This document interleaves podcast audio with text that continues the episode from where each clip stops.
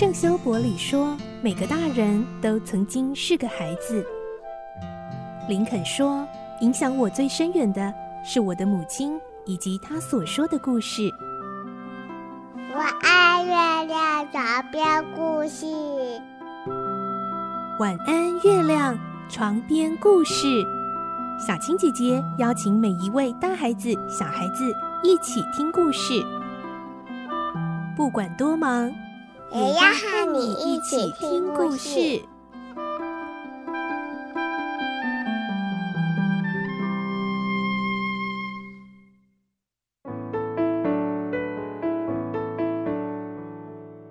晚安，欢迎你和我们一起听故事。我是小青姐姐，我们继续来听《顽童历险记》的故事。今天是第十二集，我们会听到哈克乔装成女孩，想偷偷回到镇上去。经过河边的时候，遇见一间小屋里的女人。从这个女人的口中，哈克听到了许多关于自己命案的消息哦。来听今天的故事，《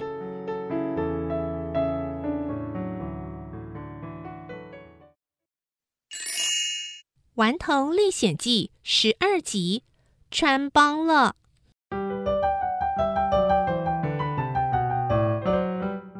接着，这个女人就对哈克说起有关于这个附近所发生的命案。她说，有一个叫做哈克伯利芬的孩子，听说是个非常讨人厌的孩子，还有一个也非常讨人厌的老爸。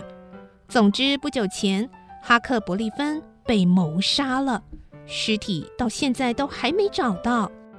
哈克听了一本正经的回答：“嗯。”我们镇上也听说了这件事，可是大家都猜不透究竟是谁把哈克伯利芬给弄死的，没人猜得透啊！哎呦，不过哦，有人猜是老芬自己干的哦。呃，什么？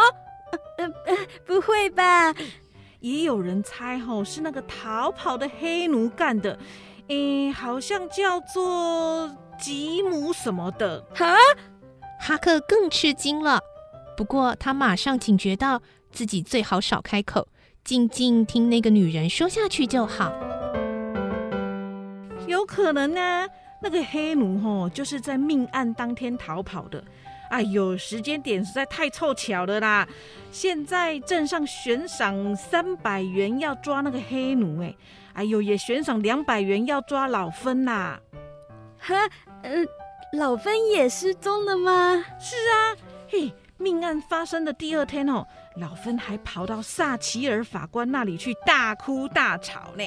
法官好心给了他一点钱呐。当天晚上他就喝醉了，跟两个凶神恶煞的陌生人到处胡闹，一直到半夜哦才跟他们一起走。咦，然后就没有回来了啊！啊，大家都说哦，老芬可能是去避风头啦，因为八成是他弄死自己的小孩。啊，却又布置成像是强盗干的，这样他就不用花太长的时间去打官司啦。哎呦呦，总之吼，就是有人抓到那个黑奴或是老芬之后吼，就可以知道是谁干的了。这么说来，呃，有很多人在追查他们喽。那当然啦。好女孩，你真傻呢！那个黑奴值三百元，老昏也值两百元。有人说哦，黑奴或许就藏在这附近。嗯，我也这么认为呢。哈克一听，又吓了一大跳。呃，您是说？哎呦，我偷偷告诉你吧，在这附近有一座杰克逊岛。我问别人，别人都说哦，那个岛上没有住人呐、啊。可是哦，我发现那里冒过烟，告诉你，有人在那里生火煮东西。今天晚上，我丈夫哦就找了一个朋友要上去瞧瞧。哎呦，他也真是的，性急得很呢。两个钟头以前才刚到家，一听我说起这件事情，马上又出门。他说哦，随手就可以拿到三百元，啊，为什么不赶快去拿？哈克一听，简直急坏了，一点也坐不住，但也不能突然说走就走。他不知道该怎么办，整个脑袋乱糟糟的。双手扯着裙摆的花边，想做点什么来掩饰不安。那女人还在喋喋不休地说：“嗯，他们运气不错哦，借到了一把枪呢。等他们哦抓到那该死的黑奴，不知道会羡煞多少人呢。哎，我们哦……”哈克听得直发抖，花边已经被他抓毛了。女人突然停下来，兴味盎然地盯着哈克，瞧得哈克浑身不对劲嗯。你刚才说你叫什么名字啊，好女孩？哈克呆住了，因为他早就忘了自己刚才信口胡诌了什么名字。威廉士。女人沉默了一会儿。好女孩，我明明记得你刚才进来的时候说你叫莎拉啊。啊啊，对啦，嗯，阿姨，我刚才没有说清楚，我的全名叫做莎拉玛丽威廉士，呃呃，莎拉是我名字里面的两个字啊，呃，所以有人叫我莎拉，呃，也也有人叫我玛丽呀。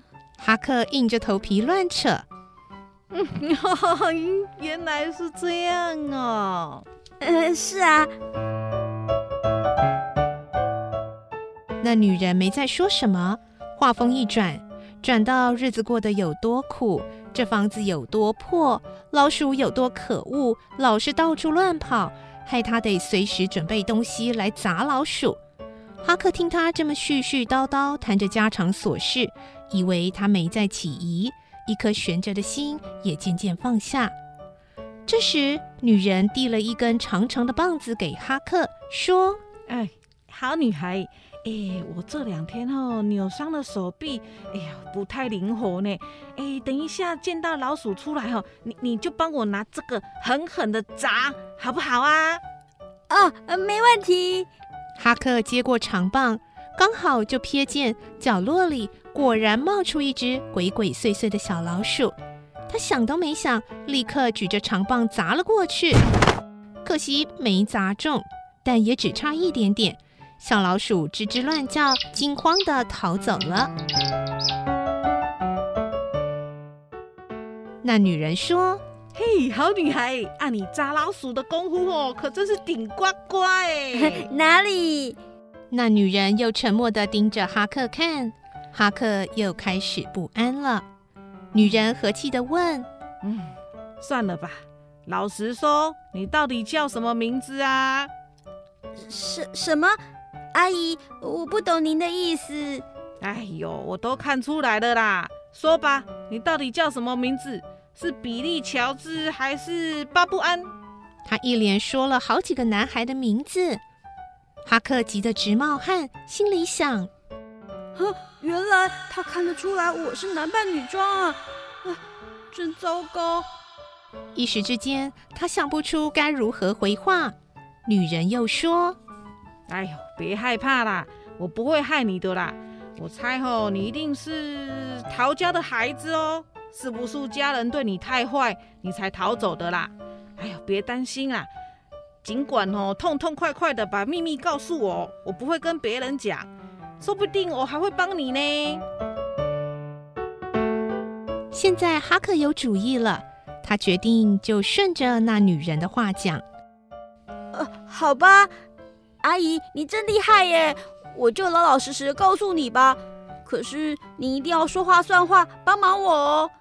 其实我的父母都死了，法院把我判给离大河五十多公里一个乡下地方的老农为他做工。他对我非常坏，我每天都有做不完的工作哦，真的快累死了，再也熬不下去了。所以我就趁他前天出门的时候。偷了他女儿几件旧衣服，逃了出来。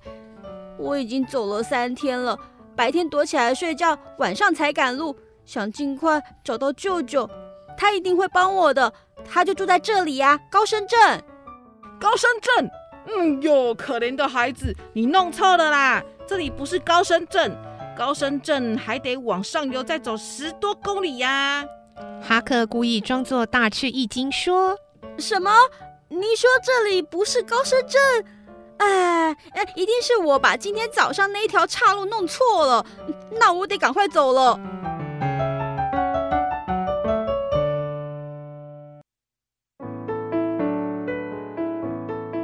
今天的故事就先听到这里了。在最后呢，我们一样要来分享迎接开学、暑假收心小 paper。今天来到最后一点，第四点，整理作业跟文具用品哦。要用到的书包啊、运动鞋啊、制服啊、帽子，是不是已经清洗准备好了呢？暑假作业是否也已经完成了呢？那如果有孩子呢，是面对开学会有点焦虑的，那爸爸妈妈也可以跟孩子轻松的谈话引导哦。比如说，哎，你开学的新老师，你有没有想要聊一聊呢？